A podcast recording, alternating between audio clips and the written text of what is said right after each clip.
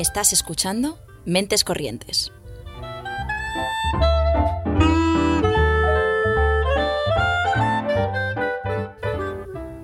Puedes escucharnos los lunes a las seis y media en Ágora Sol Radio y los miércoles a las 3 en Radio Almaina de Granada, en el 88.5 FM o en su web.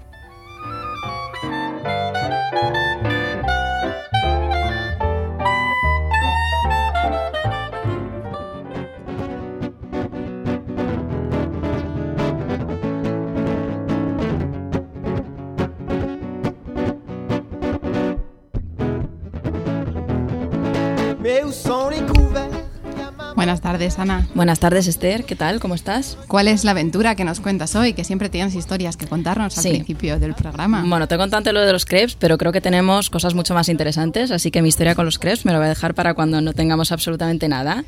Y vamos a comentar eh, cómo nos fue en el evento de Hoguera Sounds, ¿no? Que fuimos las dos el miércoles pasado. Sí, la verdad es que, bueno, por mi parte y yo creo que por la tuya también nos sentimos súper acogidas por Guido pero más allá de eso, fue una organización chulísima, estaba todo muy bien montado. Y la verdad que la idea esta de descubrir gente que no conoces sin saber quién va a tocar, eh, me parece, bueno, un puntazo, la verdad. Muy bonito. Y bueno, ¿a quiénes descubrimos en Descubrimos a Celia B. Soul, que igual con un poquito de suerte está con nosotros el mes que viene, a Juan Torresi y a Sofía Buckingham, que quién sabe si nos visitarán o no. Esto esperamos que sí, pero desde luego fue todo un lujo poder descubrirles y poder pasar tiempo con todo el equipo también de Hoguera Sounds, que son muy majos. La verdad es que yo además me, me emocioné mucho porque, bueno, claro, llevamos haciendo radio un montón de tiempo y más allá de eso pues bueno, teníamos nuestra época también de organizar eventos y de ir a eventos, a, recitales de poesía.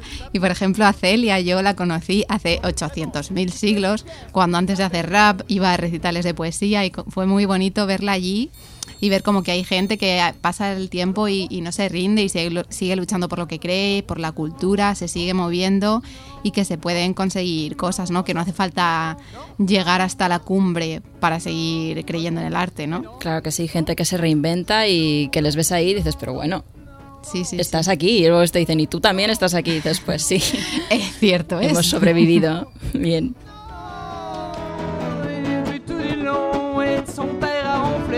Il fait quoi dans le salon Ça fouette le souper. De toute façon, j'ai plus très faim. Je n'ai plus à envoyer gruyère. Mon délicieux gruyère. Souper ton gratin, tu peux bien les foutre en l'air. Tu peux bien les foutre en Bueno, yo iba de música el programa, pero antes de empezar queremos dejaros también con un tema de Ara Fiore, que es el último single de eh, que se llama Ser Inerte, que es una historia de encuentro y de libertad, de dejar de ser inerte para bailar y descubrir. Es cerrar los ojos para dejarte llevar por el ritmo, es estar cantando en casa o bajo las luces de un escenario junto a la gente con la que de verdad quieres estar. Ser inerte es todo menos inerte, porque es el adiós a lo que un día fuimos y la consecuente celebración de ello. Es el final de una etapa abriendo camino a todo lo bueno que llegará. Así que os dejamos con este tema.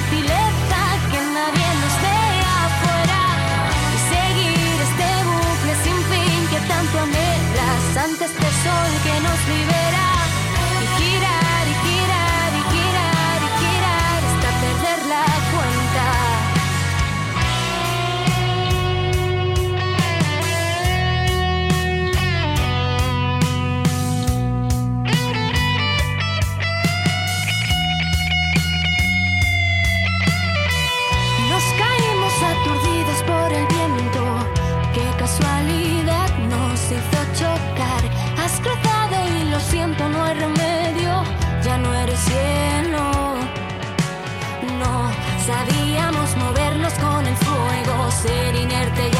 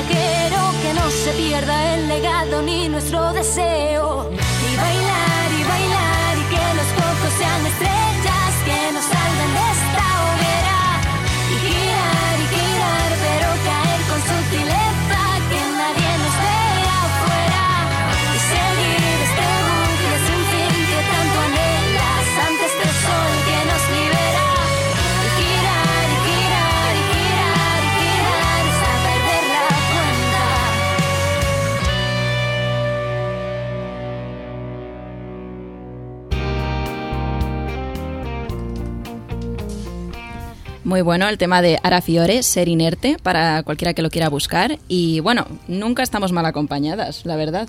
La verdad es que no, Eh, nos es rodeamos de buena gente. Sí, no sé por qué tenemos. Bueno, ¿por qué? Porque también somos muy majas, ¿no? Digo, me gusta pensar a mí. Quiero creer que sí. Pero bueno, en fin. eh, ¿Qué tal, Álvaro? Estás con nosotros aquí, Álvaro Prada. Eh, te defines como punkautor madrileño, que esto a mí me ha gustado mucho. ¿Por qué lo de punkautor? Eh, buena pregunta. Bueno, lo primero, encantado de estar aquí y ciertamente sois muy de Bien. eh, punkautor, ¿por qué punkautor? Bueno, eh, sobre todo por el tema de mm, del el tema de, de mis letras. Eh, a, la- a la hora, tanto bueno, tanto en mis poemas como en, como en las canciones. Eh, es, es verdad que yo desde, desde muy pequeño me encanta, por ejemplo, eh, hablando de géneros americanos, el country. Y me encanta siempre en parte, pues un poco por eso, ¿no? Por, por el idioma directo, el lenguaje de, bueno, pues no te cortas y, y expresas, ¿no? Eh, muy visceral. Esa sería un poco la, la definición de... ¿no? Y luego ya aparte del country y tal, bueno, pues también ahora en cuanto a cantautores y demás, eh, la nueva canción chilena, que se, se llama así el movimiento, desde hace 10-12 años hay unos cantautores fantásticos en Chile, posiblemente para, para mi gusto, eh, de los mejores en castellano. Y alguno de ellos ya incluso muy reconocido ¿eh? a nivel, ya quizá, pues eso, ha grabado con gente como Jorge Drexler o, o Sí. gente así ya con, muy reconocida. Y, y bueno, pues son, son un poco así también, ¿no? Entonces empatizo mucho también en parte por eso, porque, claro, yo lo, lo mamé desde muy, desde muy jovencito. claro. Pero tú eres madrileño. Sí, por supuesto. Vale. Bueno, pues mira, nunca, o sea, nunca nos vamos de este programa sin aprender algo nuevo, algún dato así curioso. Desde luego. Y bueno, nos remontamos un poquito a esos orígenes también de, de dónde te viene este interés ¿no? por la música, pero empezaste a publicar en YouTube hace unos cinco años eh, con Zapatos de Metal, que da nombre a uno de, de tus discos, ¿no? ¿Cómo fue esa experiencia de comenzar en YouTube a compartir tu música? ¿Cómo lo has vivido? Bueno, pues, eh, joder, la verdad es que fue una gran experiencia. Básicamente porque es verdad que, claro, eh, Zapatos de Metal y toda esa oleada de canciones que al final grabé, eh, bueno, para mí marcaron un antes y un después porque fue un poco como ya encontrar mi, mi estilo, digamos, ¿no? A la hora de, de hacer canciones y escribir y un poco todo. Y es verdad que, bueno, para mí Zapatos de Metal fue muy emblemática porque fue la primera que compuse de, esas 5 o 6 que vinieron después. Y de hecho, bueno, en la- de los primeros vídeos, si no recuerdo mal, está grabado además en, en el Albaicín de Granada que me hizo mucha ilusión porque compartí muchos días allí con un cantautor que para mí es como una especie de maestro espiritual y además alguien súper bueno, interesantísimo de conocer. Bueno, entonces madrileño, pero moviéndote por la geografía española, ¿no? Sí. Para también construir esta Claro, música. Hay que estar atentos, sí. También me parece muy bien que no hayas borrado tus vídeos de hace cinco años, porque Por claro, eh, bueno, de nosotras no se puede decir lo mismo. Nosotras tenemos un pasado oscuro y algunos sí que los hemos borrado, pero me encanta conocer a alguien que no, que diga, ostras. Bueno, y sí". también ha habido gente que nos han pedido que borrásemos vídeos Sí. suyos de, o sea, de grupos a los que en su momento grabamos y era como, eh, por favor, no estamos muy conformes con la ejecución musical de Sí. este momento, si los podéis borrar, que bueno, es también comprensible, sí que está en una imagen, pero yo creo que también es bonito ver esa evolución, ¿no? De hecho, es precioso verla y sobre todo aceptarla. O sea, quiero decir, yo cuando veo el, el vídeo de, mm, del Albaicín de Granada, por ejemplo, joder, pues ciertamente pues pienso que ahora esa misma canción la toco bastante mejor, creo, ¿sabes? Pero, pero me recuerda, bueno, me trae muy buenos recuerdos. Lo primero porque, oye, para llegar a, mm, al punto, por ejemplo, que, que estoy ahora o que puedo estar de aquí a tres años más, pues he tenido que pasar por ahí. O sea, y eso le pasa a todo el mundo, es algo natural, ¿no? Yo creo. Está claro. ¿Y cómo dirías que has evolucionado en estos cinco años? ¿Qué diferencias se puede encontrar entre ese primer vídeo y uno que puedas subir ahora, esta semana? Bueno, pues a ver, diferencias. eh, uf, a, ni- a nivel, sobre todo, mira, pues muy palpables o muy visibles podrían ser fácilmente la ejecución musi- musical, por ejemplo, a nivel técnico. Eh, no tiene nada que ver, eh, claro, al final, oye, pues estudiar música también es lo que, lo que trae, que vas conociendo mejor tu instrumento y, bueno, pues cuesta mucho porque es verdad que estudiar música, como todo en la vida, pues son muchas horas y tú solo y machacando y tal, pero al final hace que tú pues vayas subiendo el nivel y comprendas la música, tanto la que haces, y no solo la que haces, sino la que escuchas. Entonces todo eso, pues claro, te vas empapando mucho más. Y todo eso, pues bueno, va variando. Yo, pues al final, por ejemplo, rítmicamente, pues es verdad que ahora mismo meto muchos géneros musicales, como alguna ranchera mexicana y tal, que antes ni, ni papa, o sea, ni flowers, la verdad. Así que por ahí iría un poco la cosa. Ostras, ranchera mexicana. Y tocas la instrumenta, o sea, perdón, tocas la instrumenta. Bueno, vale, yo sí que tengo que ir a la escuela. Eh, ¿Tocas la guitarra y algún instrumento más? Eh, toco la, la guitarra y chapurreo la percu. Claro, sobre todo así cajón flamenco y tal. Eh, bueno, mi, mi hermano pequeño em, empezó muy jovencito eh, tocando flamenco. Y, y bueno, pues me aficioné un poco ahí. La verdad es que nunca me atreví a coger piano y todo esto de segundo instrumento. Yo dije, va, voy a ser un poco punk autor, ¿sabes? Ole. Entonces, ¿has estudiado mm, a nivel de conservatorio y demás o has sido autodidacta o un poco Sí. mezcla? Eh, bueno, de hecho sigo, estoy en la Escuela de Música Creativa de aquí de Madrid. Para mí, eh, no solo aquí de Madrid, sino a nivel nacional, posiblemente top 3. En cuanto a música moderna, porque ahí es verdad que música clásica no se estudia, pero sí, bueno, pues otros géneros, como el jazz, el blues, el funk y todo ese tipo de cosas. ¿no? Y bueno, el pasado 24 de abril tocaste en la Fídula Canalla. Sí. ¿Cómo fue el evento? Bueno, pues fantástico. De hecho, lo primero, eh, aleg- me alegré muchísimo, eh, porque es verdad que con, con el tema de la pandemia, cuando empezó, eh, cerró la Fídula, que está en la calle Huertas. Eh, además, es un, es un sitio mítico de la canción de autor aquí en Madrid. Y bueno, pues es verdad que llegar allí y ver a las mismas personas, como Daniela o Bruno y tal, pues oye, te pone muy contento. Y luego, pues bueno, eh, fantástico porque me hizo mucha ilusión tocar allí y salió muy bien, eh, vino gente, nos lo pasamos muy bien, hubo muy buen ambiente y aparte, pues bueno, yo personalmente aún más porque tuve la suerte de cantar con, con un cantautor que para mí es una súper referencia y además me ayuda mucho también, desde que soy muy jovencito.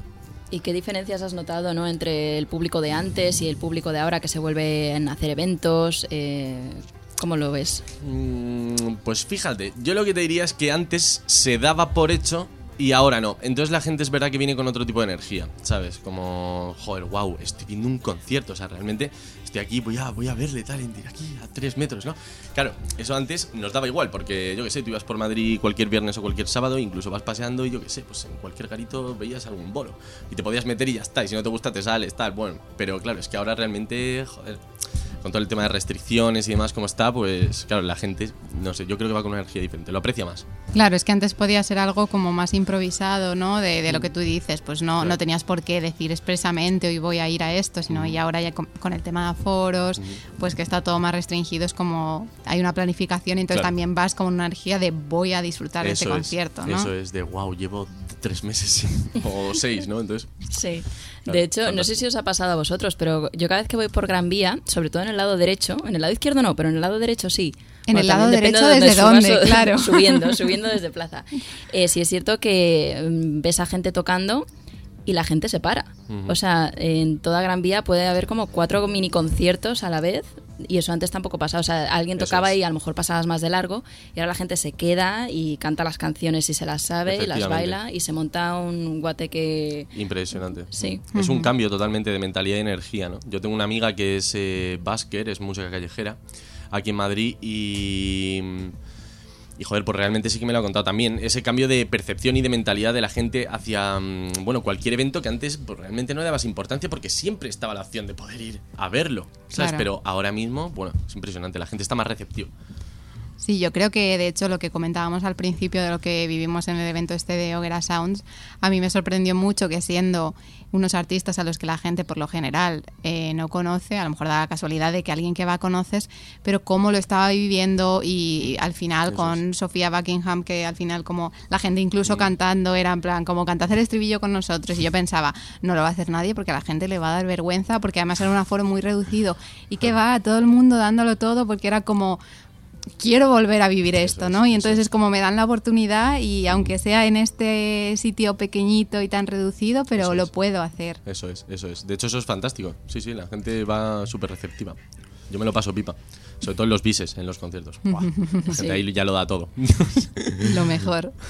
bueno, y otro de tus discos es Momento Cumbre. ¿Qué nos podrías decir sobre este otro disco? Bueno, ese es el disco punk por excelencia. Porque además dudo que se vuelva a repetir un disco así. O sea, ya de entrada, incluso, joder, a nivel instrumental, mm, guitarra, voz y saxo. O sea, sin una línea de bajo o de batería. O sea, en realidad el, el- el tema de grabación ya es súper raro. Y me gustó mucho hacerlo porque, claro, acompañaba muy bien. O sea, yo quería hacer algo visceral eh, a nivel 300. O sea, puf. eh, y de hecho acabé bastante agotado. Pero me gustó mucho, me gustó mucho poder grabarlo así. Eh, posiblemente porque no se vuelva, no se volverá a repetir, yo creo. Pero me encantó. Fue un, fue un proceso muy bonito, sobre todo eso, porque incluso a nivel puramente de sonido y demás es raro. O sea, no es algo muy común. Y me lo pasé bien, porque además, dicho, la guitarra ahí es española. O sea, es española con saxo y además el saxo, líneas pues tipo bluseras y demás, ¿no? Así muy, muy de frases y joder. Pues la verdad es que sí, sí. Eso es. Qué bueno. Y nos vas a tocar alguna canción, ¿no? Por supuesto. ¿Y de qué disco nos vas a tocar la canción? Bueno, pues eh, yo creo que empezaré por, eh, por Rueda de Espejos, que, mm, que está en el disco de Momento Cumbre. Y bueno, yo aprovecho y cuento. ¿no? Sí, sí. Sí, sí. Y bueno, por Rueda de Espejos eh, es una historia eh, que yo viví en San Lorenzo del Escorial. No sé si lo conocéis, si no, lo recomiendo. Es un Lo pueblo, conocemos, lo conocemos. Fantástico, precioso. Claro, yo soy de por allí. Y, y bueno, pues es una historia que viví allí y oye, pues no sé, me, me- me hace sentirme muy en casa, la verdad, cantarla. Bueno, Pues, vamos, a, escucharla. compartirla así con los Sí. oyentes.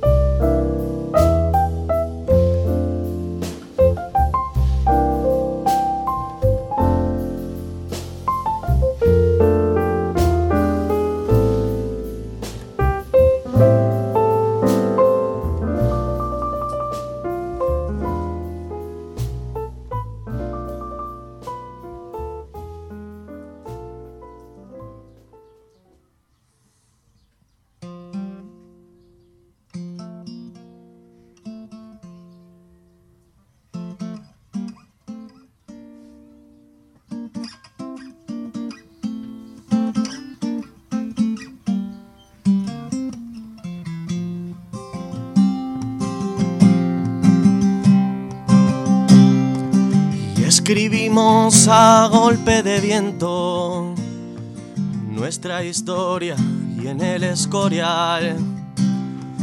Y con ganas de una copa de más, fui a verte ayer. Y esculpí mi mirada con mis versos, tu silencio tocó mi amanecer.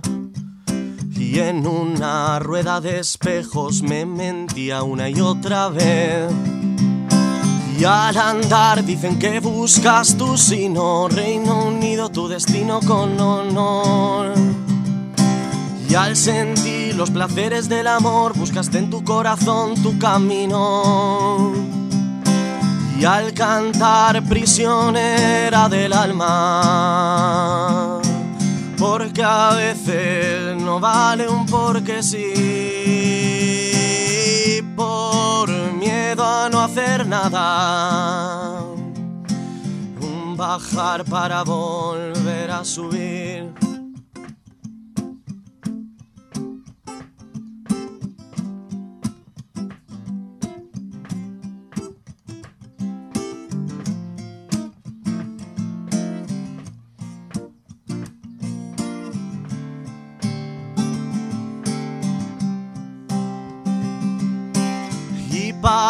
Pasaste un tormento, reinando la puta ansiedad. Supiste elegir el momento y no rendirte jamás. Y atraqué con mi barco en tu puerto, quise izar velas y no pudo ser. Y la arena se te mete en los ojos, un piropo y no volverte a ver. Volviste a sentir los labios, te enamoraste de un cantautor. Y maldijiste las fotos prohibidas, tristeza y alegría en la misma canción. Y al cantar prisionera del alma, porque a veces no vale un porque sí, por miedo a no hacer nada bajar para volver a subir. Un bajar para volver a subir. Un bajar para volver a subir. Un bajar para volver a subir. Bueno, una de las cosas que a mí más me gusta cuando venís y tocáis en directo es esto, poder vivir, ¿no? Nos contáis un poco la historia, el proceso que hay detrás y luego sentirlo aquí tan cerca, la verdad es que es una experiencia muy bonita. Y se escucha diferente ¿eh? en directo, aunque nos hayamos visto Sí. vídeos tuyos y tal, eh, es diferente. Sí, no tiene nada que ver. Completamente. Yo soy muy fan, además, de saber eh, un poco el background de la historia de las canciones. Sí, sí, que se esconde ahí. ¿no? Sí, sí, el como, ¿qué, qué te pasaba? ¿Qué pasó? ¿Qué, qué Sí, fue? sí, sí, sí. Efectivamente. Aunque también está la magia de que cada uno interprete, pero sí que Mm. Sí. a veces es- mola esa combinación, ¿no? De qué siento Sí. yo, pero también qué sentía quien ha compuesto esto y quién, quién lo está... Eso es. Por lo menos dar unas pinceladas, porque es verdad que todo, todo dices, joder, también mola ese punto, ¿no? De que cada uno eh, vaya y interprete y tal, ¿no?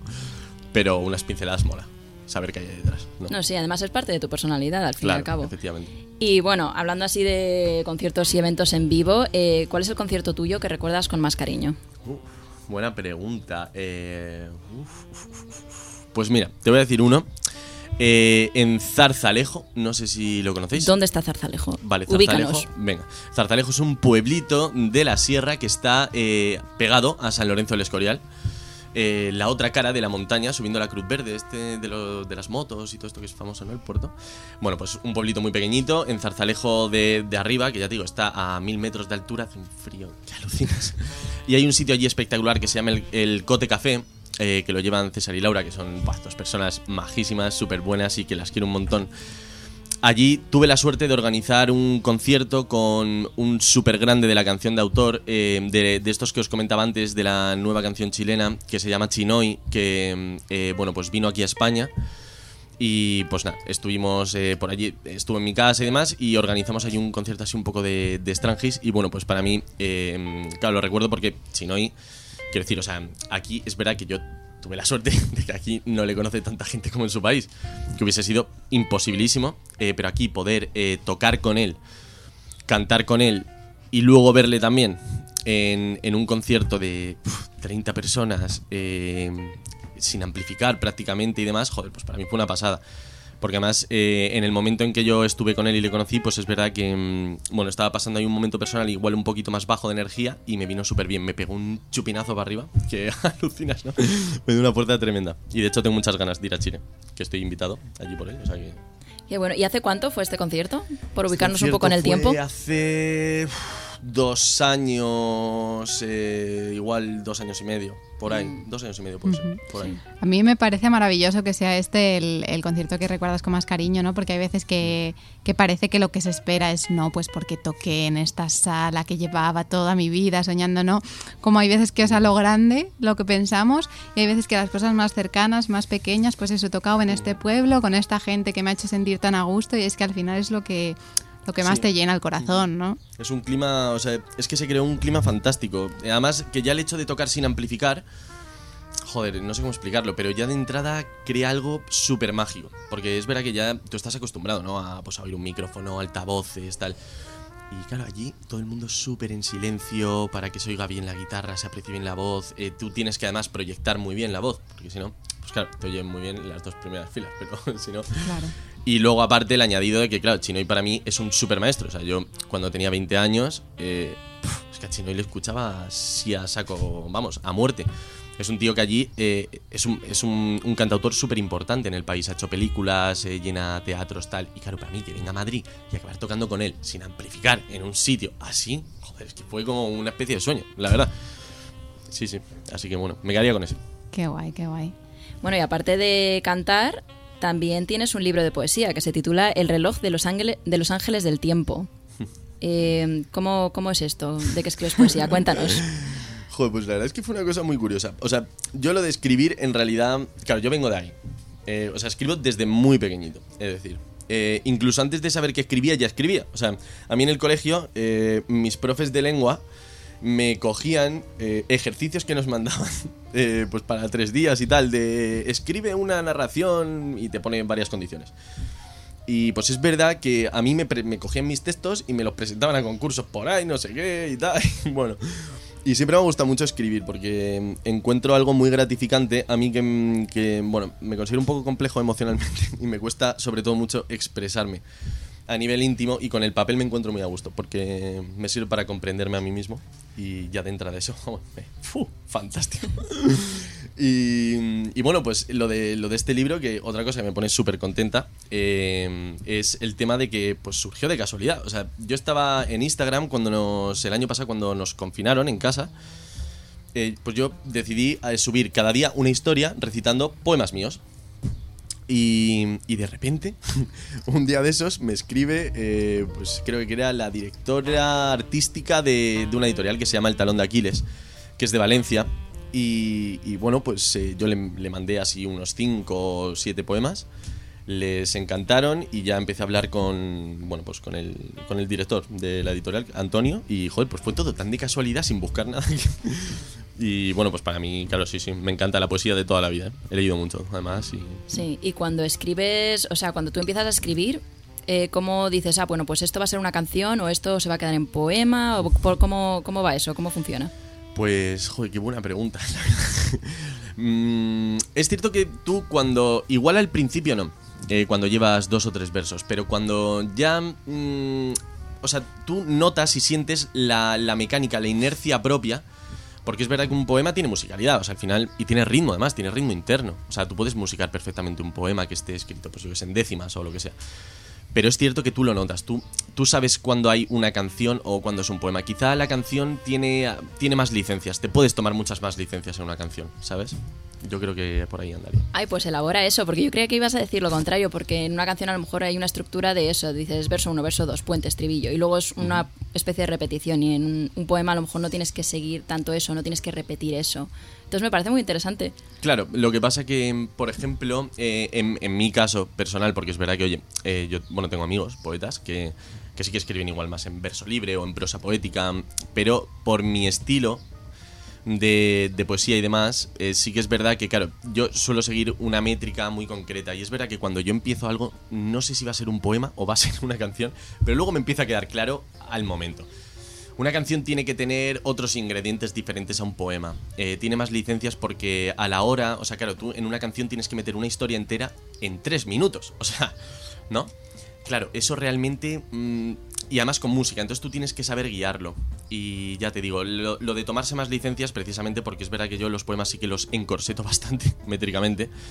Y bueno, pues soy poco flexible con eso. Sin embargo, en las canciones sí que intento flexibilizar. Y oye, si hay una frase que no sé, pues en general las canciones me, me está saliendo una canción con versos de 12. Pues si tengo que meter un verso de, yo sé, de 14, ningún problema. Si hay una frase que digo, joder, qué bien define el momento de esta historia, tal. O sea, entonces tú ahí no te cortas. ¿Y te ha ocurrido alguna vez de algún poema que haya sido también canción? No, no lo mismo, ¿no? Pero que esa misma semilla o esa misma idea se haya diversificado o por lo general lo diferencias bastante. Mm, No, la verdad es que no, no me ha pasado. Sí que me ha pasado de meter un poema dentro de mi canción. Es decir, de yo pues empezar una canción y luego lo que tendría que ser el estribillo, pues salgo yo recitando y así recitando con un poco de gracieta. y, y bueno, pues digo el poema, pero no, no, no. La verdad que no. Bueno, pero a veces sí que combinas entonces, ¿no? Sí. Esa Sí. faceta de poeta y faceta de músico. Sí, porque además, claro, en mi caso es que van muy unidos. O sea, quiero decir, eh, la canción de autor no se puede entender sin la poesía. O sea, de hecho es que van a la par. Totalmente. Y desde que empezó la- el movimiento de canción de autor tal y como lo conocemos ahora, eh, tanto en Latinoamérica como aquí, eh, ya en ese momento va ligado. Pero es que luego ahora los más modernos que están ahora vigentes todavía, como Joaquín Sabina y demás, pues igual, están con los poetas, o sea, van a la par de los poetas de la experiencia, como Luis García Montero, Benjamín Prado. Sí. así. Claro. Entiendo que entonces cuando tú empiezas a escribir una canción no empiezas por la música. Eh, claro, pues eh, es que pues, tengo historias de todo tipo. Popurrí, ¿no? Sí, En la hecho, variedad está la diversión. decían. Efectivamente. Porque lo ideal, yo creo, fíjate, cuando tú sabes que una canción va a ser una canción por lo menos decente, cuando parece, macho, que se han puesto de acuerdo y te sale a la vez la música y la letra. Pero hay de todo. Hay de todo. Bueno, y hemos hablado un poco de tu pasado, de tu medio presente y cómo se ve tu futuro. ¿Tienes algún proyecto entre manos? Sí, eh, tengo muchos. Cuéntanos. Bueno, el primero y, y el que más ganas tengo, que todavía me lo estoy pensando si voy a poder hacerlo este año, igual si no al que viene, lo pospondré, es lo del tema de irme a Chile. Eh, iría a Valparaíso, eh, a la ciudad de Valparaíso, que está allí en la región metropolitana, cerca de Santiago, más o menos. Y iría pues, a casa de, de este, de este señor, de este pedazo de, de artistazo que se llama Chinoy. Y, y bueno, pues joder, eh, ¿qué, qué más puedo pedir? Y tengo unas ganas tremendas porque ya digo, admiro, admiro mucho los movimientos artísticos de allí y me encantaría conocerlo de primera mano. Y joder, pues si voy invitado, no sé, pues por alguien que, oye, yo qué sé, es como si a él viene aquí y le invita Rosalén a su casa, pues oye, joder, encantado. No, me- no solo no puedo decir que no, sí, vamos, tengo unas ganas tremendas, claro. Claro, una aventura en toda regla. Efectivamente, aventuraza. Hmm. Sí, sí, como a mí me gusta, de vivir historias. ¿Y qué más? Y luego, bueno, pues lo del tema del disco. Ya tengo seis, siete canciones nuevas eh, del último año y medio. Y pues bueno, estoy muy contento. Lo primero porque, joder, hay un popurrí de estilos impresionantes. Ya os digo, desde rancheras mexicanas hasta canciones que parecen de taberna de piratas. Hay un poco de todo y tengo muchas ganas de grabarlas. Ya las estamos viendo, eh, los músicos y demás. Y, bueno, pues ya obviamente será un disco de otro formato. Ya será un poco en formato banda otra vez. Y, y tengo muchas ganas de grabarlo porque creo que va, va- va a salir algo interesante, la verdad. Estaremos atentas cuando saques algo que nos lo mandes y poder ponerlo aquí y compartirlo con, con todos los oyentes. Sí, sí, bueno, ya que nos vamos a quedar con las ganas de saber un poquito más de este nuevo disco hasta que llegue, ¿te parecería si nos despedimos con otra canción? Venga, vamos a tope.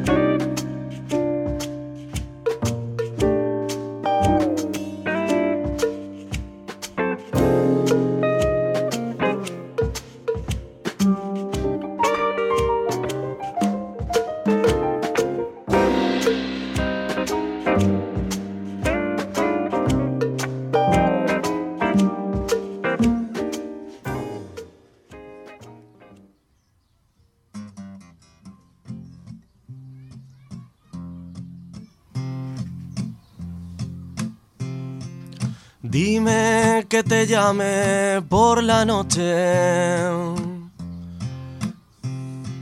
Dime que me cuele en tu habitación. Dime que me cuentas las verdades, aunque duelan como puñales. Conocerte quiero yo. Pídeme una aventura imposible, donde solo seamos tú y yo. Dime que me libre de prejuicios, brindar por nosotros mismos, desnudarte el corazón. Pídele a mi mano que te suelte la melena, dime que te riegue de ilusión. Amor sin ideales en tiempos de cuarentena que me metan en la pena. Si me quitas la razón. Dime que vuele entre tus dudas y que mis labios surquen tu pasión. Que busquen lo esencial en la almohada, que la vida se hace larga si no se le echa valor. Pídele a mi mano que te suelte la melena, dime que te riegue de ilusión. Amor sin ideales en tiempos de cuarentena que me metan en la pena. Si me quitas la razón.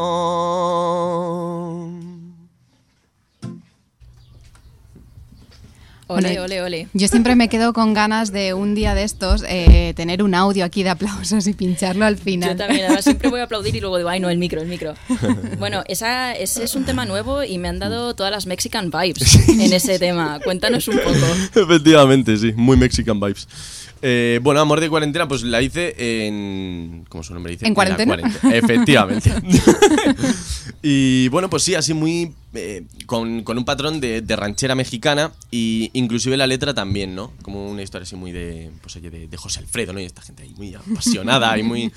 Y la verdad que, oye, pues. eh, la he ido ya probando en directos y, y he de decir que, joder, tiene una acogida bastante buena.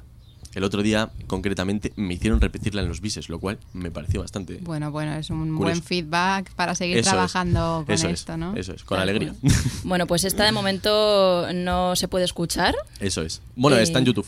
Está en YouTube, vale. Bueno, y aprovechando, también va a estar en YouTube. Vamos a empezar a, a subir vídeos a nuestro canal de YouTube. Nos estamos modernizando. Aquí las abuelas modernas esteriana eh, para toda la people.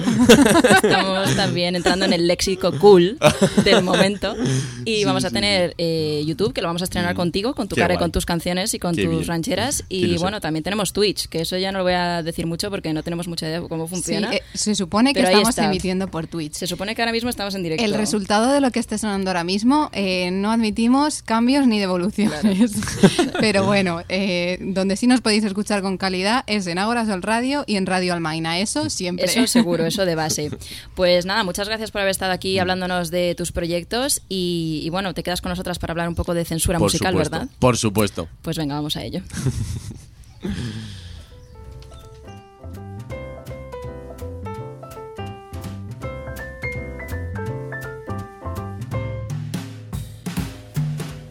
Hello, the weather is sunny. Look up, oh, what a clear day.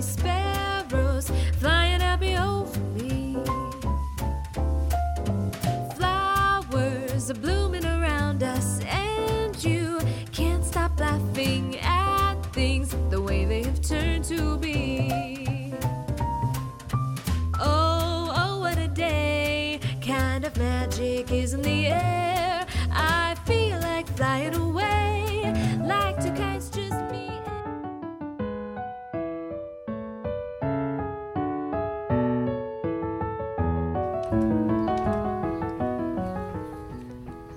Bueno, estamos de vuelta. Eh, no, espero que no se os haya hecho muy larga la espera. Ha durado poco. Además tenemos aquí una entrada de piano que me hace sentir como, venga, vamos a presentar el tema de forma así como eh, educacional, ¿no? Las dos preguntas que lanzamos al aire esta tarde. ¿Hay ahora más o menos censura en la música que antes? ¿Y puede ser el trap el género más permisivo ahora en cuanto a temática? Bueno, por hacer un poco de, bueno, de introducción, parece que la música más comercial que antes se podía escuchar en todas partes era mucho más libre en cuanto al mensaje que se enviaba. Y normalmente se suele señalar que el reggaetón y el trap eh, son como géneros más sucios, por así decirlos, ¿no? Eh, para, pero vamos, la playlist de España de los 80 y los 90 tampoco se quedaba muy atrás. Entonces, el tema que queríamos rescatar es dónde está la línea que separa la de libertad de expresión eh, de la apología, a lo mejor, pues de la violencia o el sexo. Y bueno, para empezar a introducir y meternos realmente en el tema, eh, vamos a poner primero un fragmento de, de una canción de Loquillo, que bueno, ya su letra va a, a decirlo básicamente todo, pero, pero bueno, os dejamos con ello.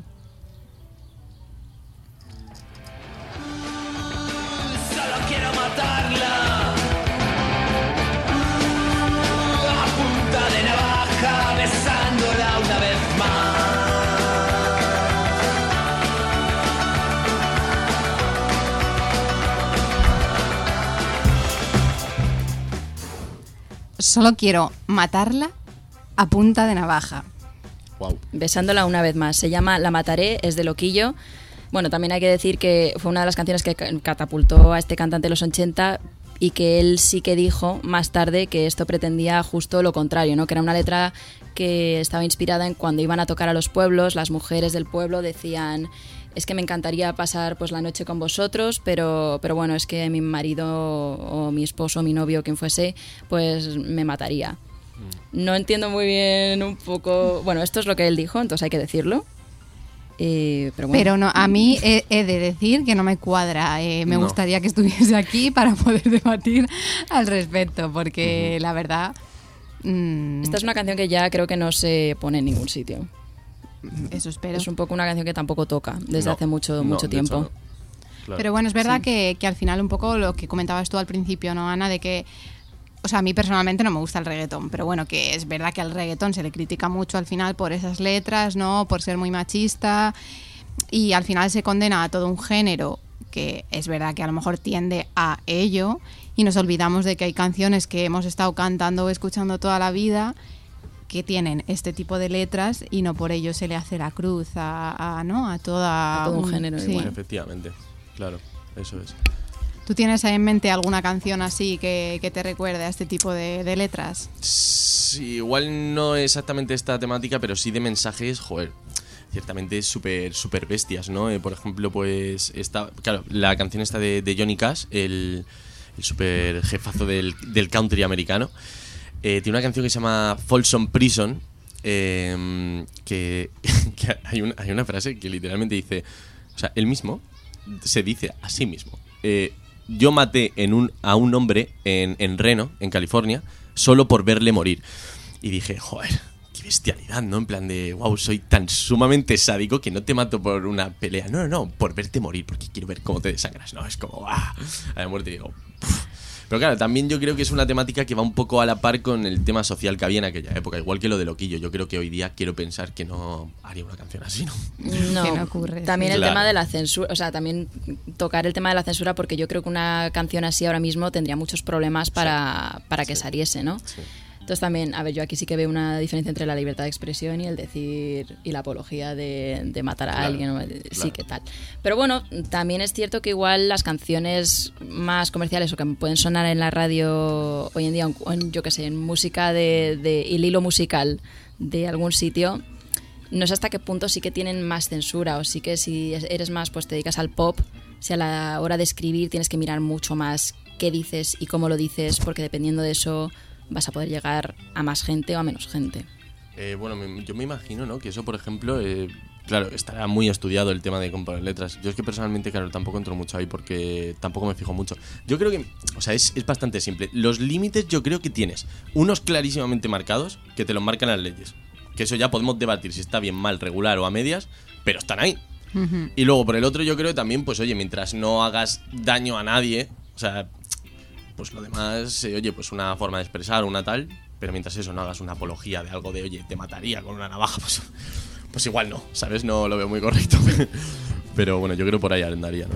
Pero yo creo que es difícil también a veces, eh, también eso a nivel legal, ¿no? Delimitar eh, qué se puede o no se puede hacer, ¿no? Porque al final hay mucha canción de crítica social eh, cuya cuyo lenguaje, ¿no? O cuya forma de decir las cosas tan crudas me parece necesaria, ¿no? Pero ya entras a los límites de no es que a la monarquía no se le puede ofender o, o no es que el derecho al honor eh, que bueno, claro, aquí se abre un debate bastante más amplio, ¿no? Pero que al fin y al cabo es como difícil determinar, porque al final siempre hay como, ¿no? O puede haber una discográfica detrás o un público. Claro. Y decir, ¿quién te censura? ¿Te está censurando a alguien? ¿Te estás censurando tú por poder llegar con tu música a ciertos sitios? Al final como que la censura puede venir muchas veces de, de distintas partes y, y, bueno, hay casos como este, ¿no? Que, es, que creo que todos podríamos estar de acuerdo que si es una apología de la violencia no hay por dónde sacarlo, pero luego hay otras cosas que hay gente a la que le puede parecer bien y otra gente a la que le puede parecer mal que se censure y claro, claro, ahí ya entraría la ley, ¿no? Pero que, que está bien o que está mal. Claro, es que ahí es donde yo creo que, mm, pues lo que te digo, o sea, por, a- o sea, por un lado tienes los, los límites propios que te puede ir marcando la ley, según pues se va haciendo, va cambiando año y tal. Y luego por el otro, también yo creo que eso, mientras no sea algo pues muy cantoso, tipo lo de el bono de loquillo ahí en su movida ochentera, de haciendo pues eso, de te mataría con una baja, tal, bueno, pues no, o, o expresamente haciendo daño a alguien y tal, que yo creo que también sobraría. Eh, quitando eso, pues oye, tiene que tener un margen al final las cosas para que cada uno se exprese y demás. O sea, yo no sé. Luego ya técnicas de venta, pues sí, claro, me imagino que decir cosas, mm, o sea, eso estará estudiado, ¿no? O sea, decir, el mensaje como tú lo dices, como lo tal, lo transmites, claro. Sí, bueno, también hablando, porque hasta que no has mencionado tú lo del country, no me he parado yo a pensar que, bueno, yo no escucho mucha música country, pero sí que, por ejemplo, Kelly Clarkson es una de las del 2000 que ha estado ahí siempre, y me acuerdo de una entrevista que decían, es que una canción country deja mucho, deja muy poco lugar a la imaginación porque te lo cuentan todo con pelos y señales. Entonces no es una situación de esas que hablábamos antes de, Claro. ¿y tú en qué pensabas al escribir esto? No, no, es que te lo está diciendo en qué pensaba, ¿no? Claro. Y a lo mejor pues con el trap o reggaetón son muy también de usar un lenguaje pues que pues mucho más fuerte, mucho más directo y de alguna manera a lo mejor el género puede resultar incluso más permisivo a la hora de expresar algo de forma muy concreta y sin, sin metáforas. Claro, eso es. De hecho, eso tampoco lo veo mal. O sea, quiero decir, te puede gustar más o menos, pero oye, pues no veo ningún problema ahí, igual que el country. Eh, yo qué sé, cada uno tiene su forma de expresar y si eso eh, hace, o sea, ayuda a crear una identidad para, para el trap, por ejemplo, en este caso, pues bienvenido sea. Pero esto ha sido así siempre. O sea, los raperos de vieja escuela, tipo Totequín o SFDK o Violadores del Verso, pues todos los super míticos, eh, joder, pues también tenían mensajes muy, ¿no? A nivel social muy impactantes y eso Claro.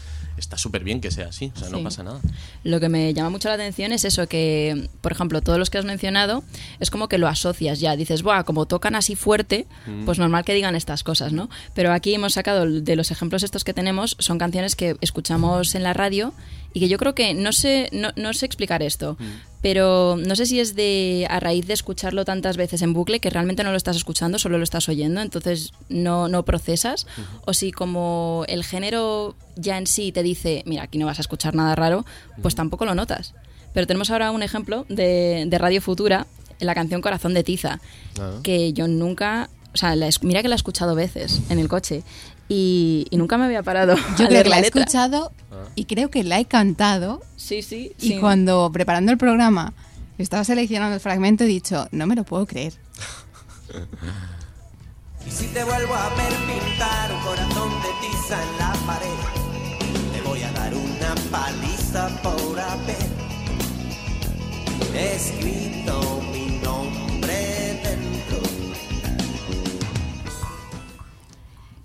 Es que claro, yo creo que ahí eh, entra mucho lo, lo que decía Ana, ¿no? De que hay ciertos géneros que no, que tú es, que tú asocias a una música más de escuchar o, o de amor o, o de, de otro rollo, ¿no? No te esperas ahí un escape metiéndote mucha caña. Y entonces yo creo que, que los mensajes te calan incluso más de manera subliminal y es lo que me parece más peligroso, de hecho. Porque no te Sí. paras a, a cuestionarte qué letra es esta. Sí, lo que pasa que, por ejemplo, en esto, en este caso, igual que el de Loquillo, yo veo claramente que, claro, o sea, Por ejemplo, la estética, puramente la estética ochentera, daba pie a esas letras, esos comportamientos o esas actitudes. Por ejemplo, a Loquillo es todo un showman en el escenario, ¿no? Eso es súper ochentero y es normal porque es cuando nos empezamos a expandir y abrir y entra el rock and roll, Elvis, el country. Entonces al final vienen las influencias, ¿no? Y, y hay que llevarse, lleva ese estilo así más macarrilla, más de... Sí, yo soy el, el súper jefazo, el puto amo, ¿no? Aquí.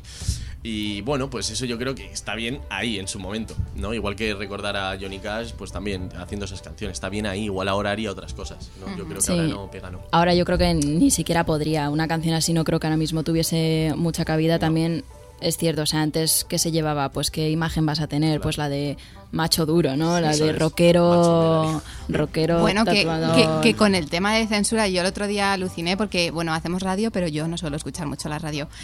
pero el otro día en el coche iba escuchando la radio y una canción de Dani Martín, bueno, que le- lo típico de pi, bueno, bu- no fue un pi, fue que le silencian una palabra porque dice creo que es follar. Y digo, ¿what? O sea, bueno, yo entiendo que será porque es horario infantil, pero o sea, me quedé como alucinada, en plan, ¿realmente me estás eh, metiendo un silencio cada vez que suena esta palabra en esta canción? Porque está diciendo esta palabra, que ni siquiera es nada agresivo, y luego probablemente metas una canción en la radio, Corazón de Corazón de tiza, o una canción de reggaetón super machista, eh, que tendría que estar entonces el 100% de la canción silenciada, ¿no? O sea, como me pareció muy alucinante, de, debe ser porque yo no estoy muy puesta en escuchar la radio, pero yo no sabía que existía ese tipo de censura de, de oye, te, te corto la palabra. A mí me parece muy raro. Yo creo que censurar a Dani Martín ya es el otro extremo absoluto. Claro, justo, eso es un ¿A dónde de estamos llevando? Sí, sí. Claro, Total. o sea, de verdad, a Dani Martín. Dani Martín es mom friendly. O sea, Es el chico que cae bien a tu madre. Que antes era como un poco así malote, pero era malote rollo gris, ¿no? Claro, Sandy, cuando de claro. repente se vuelve así malota y Eso. luego dices, ay no, que no, que es un tro- un trozaco de pan. Justo, era broma. Sí. sí, sí, sí. Un saludo a Dani Martín, ¿eh? Eh, Pero, sí es como muy el tema este de la censura, de lo que está bien, de lo que está mal, a veces es como tan, tan aleatorio, ¿no? Sí, también dependiendo de cómo seas, de lo que pienses, de tu cultura, de tus opiniones, vas a decir, pues esto tiene un pase, pero sin embargo esto otro no. Claro. Eh, no sé, a mí lo de Radio Futura entiendo en el marco en el que eh, la cantaron, pero me causa, es que es una canción que escucho mucho y también tiene tan buen rollo la música, la forma en la Claro. que está cantada, que yo me imagino incluso que lo está cantando con una sonrisa, ¿sabes? Y si te vuelvo a ver- y, Sí. y- y de repente, y claro, yo nunca había, me había parado a escuchar lo que dice. Dices, ah, Claro, sí, sí. pues, pues ok. Pero sí, muy en la línea, ¿no? Eso de, de esa estética, pues eso, del de chulo, de, del jefe de, ¿no? Del Sí. macho men. Muy el perfil. Sí, sí. Bueno, claro, al final también eso, todas las canciones que estamos mencionando son un poco todas del mismo. Sí, estas las hemos sacado Claro, todas de, es. de lo mismo. Tenemos la última que es de los Ronaldos, la de Sí Sí. Que bueno, este sí, nos estamos remontando un poco. Para la siguiente vez que hagamos esta, eh, vamos a traer algunas más. Bueno, a ver si las encontramos también. Sí, sí, sí, pero bueno. Esta yo, por ejemplo, no la conocía. Pero, pero bueno, sí que al final es un poco en la línea de todo, Sí. de todo esto que estamos comentando.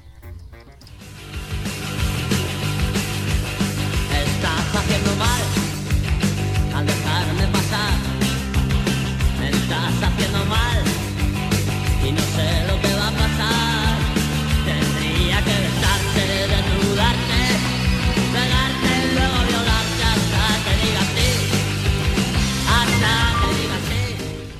Hemos dejado a la más bestia para el final.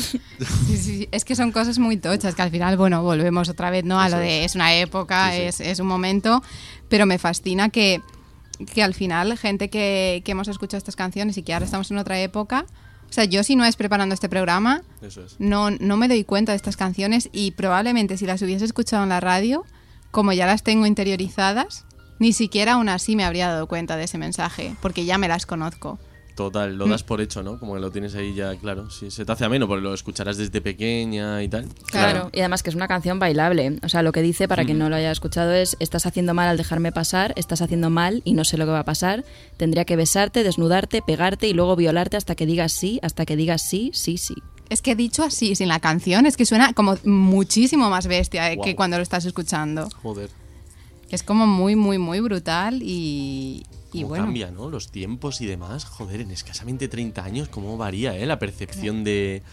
O sea, yo qué sé, eso lo, lo bailaba mi padre, seguramente, ¿sabes? Y, y estaría a tope. Y seguro que si le hablo de la canción no sabe ni de lo que Claro. le estoy hablando. Sí. Y es que tampoco ha pasado tanto tiempo. Claro, sí, sí. Nada, 25, 30 años y joder, qué impresionante. Es que escribir eso suena, hostia, impacta. Sí, sí, sí. Yo creo que para la próxima vamos a traer canciones, a lo mejor, ejemplo, trap, rap, que son los que se suelen Claro. llevar Claro. mucho de, de este estigma, ¿no? Claro, es que yo creo que ahora ponemos esto y ponemos una canción actual de estas que se critican y casi que hasta, no lo sé, pero yo creo que incluso nos podría llegar a parecer suave lo de ahora. Sí, sí. Que claro, esto se escuchará dentro de 20 años y, y también diría, no, Eso Dios es, mío, ¿cómo eso es. podían decir esto y parecerles mal? Eso es. Porque al final la sociedad va cambiando, ¿no? Pero... También es cierto que esto fue hace mucho y el trap, al- no sé, pues se me viene a la cabeza Romeo Santos, eh, que tiene muchas canciones pues que son de este palo y que tampoco son de hace mucho, o sea, lleva bastante, pero es actual, Claro. digamos. Entonces, bueno, igual en este género sí que ya se da por hecho que van a ser a lo mejor un poco más vulgares o más directos o más que buscan pelea y dices, bueno, pues ahora mismo sí. Pero no sé, tenemos que hacer como una documentación así a ver si encontramos una letra pop actual que a lo mejor se puede equiparar a esto. A lo mejor la de Dani Martín, ¿no? Ya que la censuran en la radio. Pobre Dani Martín, vamos a dejar de verdad. Dani, te queremos. Es, es el icono, ¿eh? De- De toda una generación. favor, con lo romántico que es. Eh, bueno, pues nada, eh, se me ha pasado la hora un poco volando. Sí, yo la verdad es que estaba mirando el reloj y digo, mm, ostras. Tal cual, ¿eh? Joder, eh, Álvaro, mm, nos ha gustado mucho hablar contigo. Eh, si quieres en algún otro momento venirte a debatir sobre música, Estaré encantadísimo porque os voy a decir que me lo he pasado súper bien. Me han encantado así las preguntas y se me ha hecho súper ameno. De hecho, os iba a decir, y si nos quedamos media orilla más, hacemos otro debate. Pues, oye, mira, vamos grabando, grabando y acumulamos programas. Así pues que nada, nada, que pues eso, muchas quedamos gracias. en ¿eh? eso, en que te hablamos otro día y te vienes a contarnos más. Por supuesto, yo encantado y ya te digo, me lo he pasado muy bien con vosotras. Muchas gracias por Muchas haber venido. Gracias.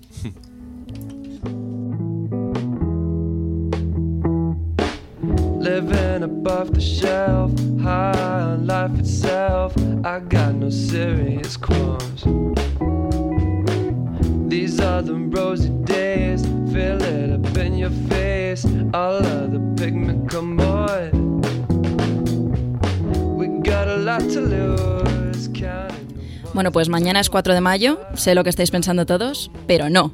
Mañana es el día oficial de Star Wars de toda la vida, ¿vale? Entonces en este programa hemos querido hacer un pequeño guiño y nos despedimos con un pequeño extracto de la película eh, leído por María Páez, que es locutora y actriz de doblaje y nos ha mandado este pedazo de clip. Así que muchas gracias María y nos vemos la semana que viene, aquí en Mentes Corrientes.